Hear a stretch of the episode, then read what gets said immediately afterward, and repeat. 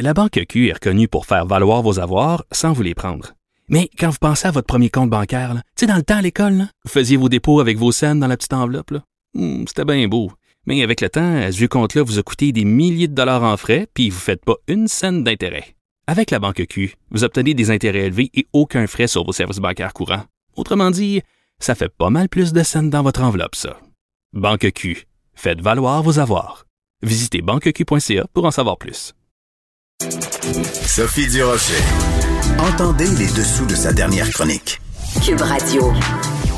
Ça fait six semaines maintenant qu'on a eu la rentrée scolaire au Québec et ma prochaine invitée en a assez de ne pas connaître le plan à moyen terme et à long terme en éducation. Elle considère même que Jean-François Roberge, le ministre de l'Éducation, s'improvise expert en santé publique, ce qu'il n'est pas, évidemment. Ma prochaine invitée, c'est Semina Bignami. Elle est professeure au département de démographie de l'Université de Montréal et elle est chercheure au Cyrano. Bonjour, Madame Bignami. Bonjour, Madame Durocher vous en êtes pris euh, assez euh, vertement au ministre Robert sur les médias sociaux euh, au cours des dernières heures parce que il a fait certaines déclarations sur les bulles classes et vous vous trouvez qu'il parle un peu à travers son chapeau. Oui, je trouve que, que c'est tout à fait le cas.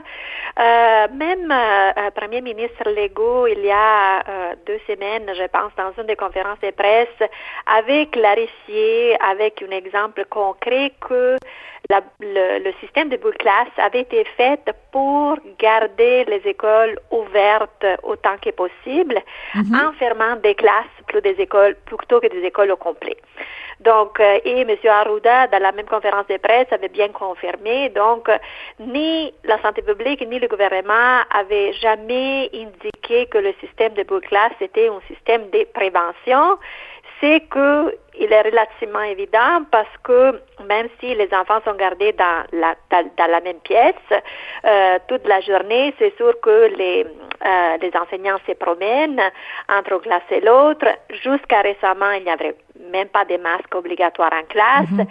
Sur le terrain d'école. Donc, les, les enfants s'est mélangé une fois qu'ils ils sortaient du, euh, du bâtiment de l'école. Donc, de euh, s'élancer à dire que le système de classe est la mère de prévention, il me semblait tout à fait euh, inapproprié. Euh, surtout que euh, euh, M. Roberge euh, semble dire que les recommandations de la santé publique ne sont jamais arrivées sur la distanciation en classe. Donc, euh, donc, il me semble que peut-être dans le contexte actuel difficile, il serait bien si chacune se concentre sur ses compétences, peut-être pour essayer de nous donner un plan à moyen et long terme de ce qui va se passer dans les écoles.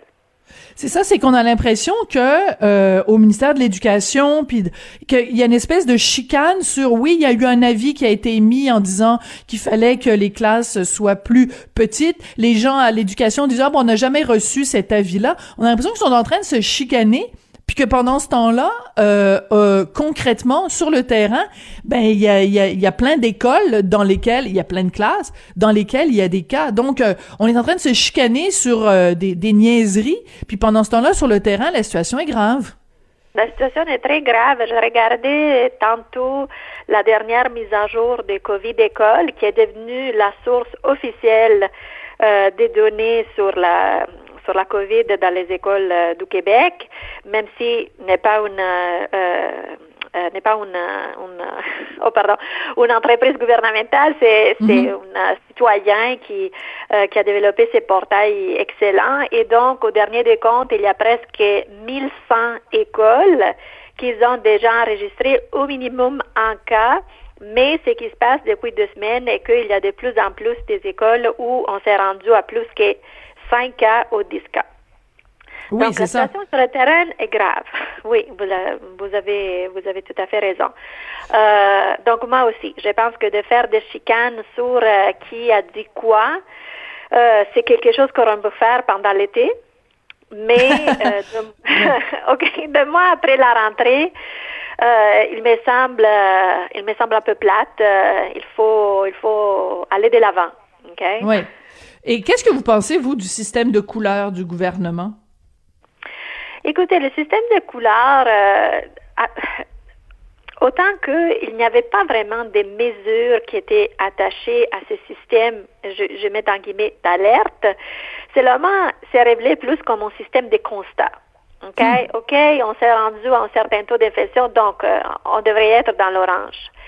Mais comme nous l'avons vu, euh, il n'y avait pas de mesures. En principe, par un des documents qui avait été fait ressortir par un journaliste sur les mesures associées aux couleurs, euh, il semblait que les écoles auraient dû rester ouvertes sans aucune euh, mesure supplémentaire même si nous avons vu que chanceusement le gouvernement a changé d'opinion sur ça et on a enfin les masques obligatoires en classe. Euh, et surtout, c'est un système que était dépassé au moins après qu'il a été euh, qu'il a été publié parce qu'on s'était déjà rendu au rouge au moins mais voilà. Donc, maintenant on est dans quelle couleur? On est dans le rouge mais on est on est bien au-delà des euh, des paliers pour euh, pour le rouge. Donc de nouveau on fait quoi? Mais surtout qu'est-ce qu'on fait? Oui, et quel est le plan? La question est très bonne, Madame Bignami, et surtout, le gouvernement nous a dit, on met toutes ces mesures-là en place, on place toutes ces zones-là en rouge euh, jusqu'au 28 octobre. Mais la question se pose, on fait, on va faire quoi à partir du 28 octobre? Tout le monde va enlever son masque, on va, on va rouvrir tout ce qu'on avait fermé. C'est quoi le plan? C'est exactement ça un peu le problème. C'est le problème que nous avons vécu depuis le début de la pandémie, même avec la rentrée scolaire. Le plan pour la rentrée scolaire a été annoncé deux semaines avant la, la date où les écoles réouvraient. Donc, on a passé tout l'été euh, à être anxieux, nous, les parents, pas seulement les chercheurs, pour savoir qu'est-ce qui va se passer. Est-ce que les enfants rentrent en classe? Ici, c'est la même chose. Qu'est-ce qui va se passer le 28 octobre? Surtout que il n'y a jamais des balises quantitatives officielles. OK? Mhm. Donc, euh, ce qui aurait été raisonnable aurait été de dire, OK, on met en place ces mesures au 28 octobre si, par exemple, le taux de nouvelles infections euh, journalier et la moyenne mobile s'est rendue en dessous d'un certain seuil, on va faire X. Sinon, on va faire Y. Mhm. Euh, comprenez-vous? Faire, faire des scénarios à ce moment, c'est pas je ne veux pas vous dire que c'est facile, mais c'est pas difficile non plus. Donc, il faut, il faut identifier un peu quelles sont les avenues que nous avons devant nous. Parce que sinon, l'incertitude, l'incertitude va être terrible, pas seulement pour les citoyens, mais même pour les commerces, les bars, les restaurants, ils vont faire quoi? On, mm. on leur a dit, OK, attendez jusqu'au 28 octobre, mais de nouveau, après ça, aucune idée.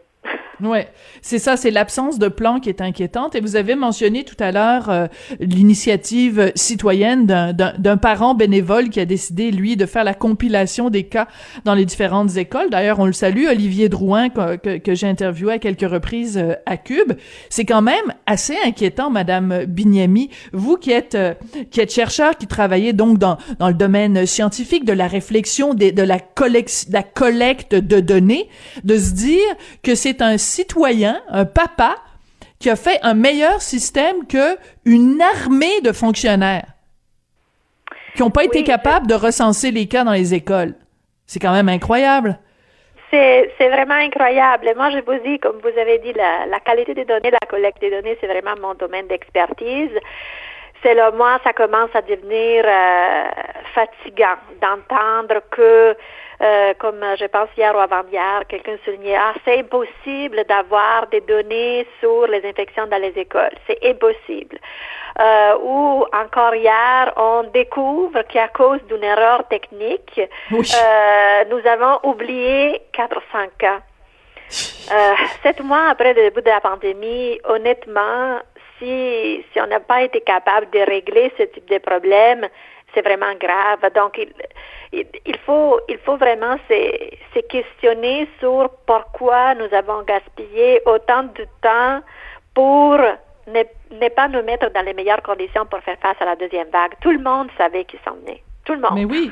Mais vous avez tout à fait raison. Vous parliez tout à l'heure de l'été. Comment se fait-il que cet été, tous les, les, les, les intervenants à tous les niveaux n'aient pas été sur le pied de guerre de profiter justement de l'été. C'est comme si on voyait le tsunami s'en venir et qu'on ne s'est pas préparé de façon adéquate. Euh, pendant l'été, c'est ça qui est absolument euh, effarant. Comment vous expliquez, docteur Bignami, Madame Bignami, euh, la question que tout le monde se pose? Comment se fait-il qu'au Québec, la première fois, la première vague, OK, il y avait peut-être des éléments qui pouvaient expliquer que notre dossier soit si mauvais. Mais comment expliquer qu'avec cette deuxième vague, on soit encore la pire province au Canada? Euh, ben, L'Ontario nous suit de près présentement. Oui, mais.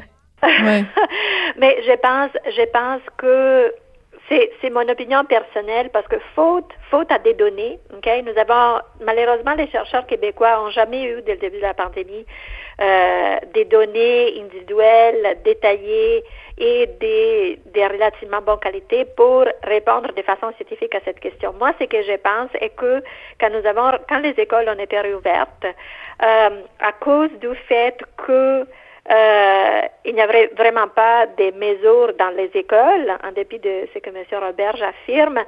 Euh, donc, au-delà de la classe boule, il n'y avait aucune autre mesure dans les écoles. Il n'y avait pas, il n'y avait pas d'enseignement en ligne qui était prévu. Euh, même les, les, élèves qui avaient des conditions médicales ont eu de la, de la peine à, se faire donner une exemption d'être en classe. Euh, il n'y avait, avait pas de masques obligatoires, pas de distanciation, pas, de, pas des, des interventions plus sur les infrastructures au, au niveau de la ventilation. Moi, je pense qu'il a donné d'un côté l'impression que tout était bien, et de l'autre côté, donc, a créé des, euh, une situation plus euh, au niveau d'infrastructures qui était très favorable à la diffusion du virus. Euh, et donc, en créant ce type de, de circulation, entre la, la, la, communauté externe, les écoles, des écoles en arrière vers la communauté externe, euh, on a, on a vraiment, on a vraiment donné, euh, on a vraiment poussé le, rapidement le, le, début de la, de, la, de, la, de la deuxième vague. Parce que par contre, le, le, seul indicateur sur lequel l'Ontario, et l'Ontario a des, des, gros problèmes de données aussi, je ne veux pas dire que, que le monde est idéal là-bas non plus, mais euh, la dernière fois que j'ai vérifié, quand même, le nombre de cas confirmés dans les écoles et les éclosions dans les écoles sont vraiment inférieurs qu'au Québec. Mhm. Et le gouvernement de l'Ontario, par contre, a un système très efficace euh, pour repérer ces cas, au contraire de ce que, que le gouvernement du Québec fait. Euh, donc, c'est sûr que le, le, nombre de cas en Ontario sont encore en augmentation exponentielle, euh, mais par contre, la situation dans les écoles est sans doute meilleure qu'ici au Québec. Parce que tout simplement, c'est une question d'effectif. Le, au-delà du port-masque obligatoire en classe, euh, l'enseignement à distance a été offert dès le début comme une option. Ben voilà. Mais c'est très important, on a mis en circulation moins de gens. C'est, aussi simple que ça.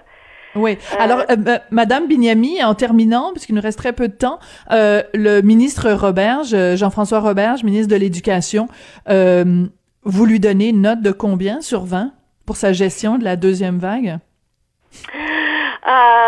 Peut-être je, je, je lui donnerai une, une reprise, j'espère.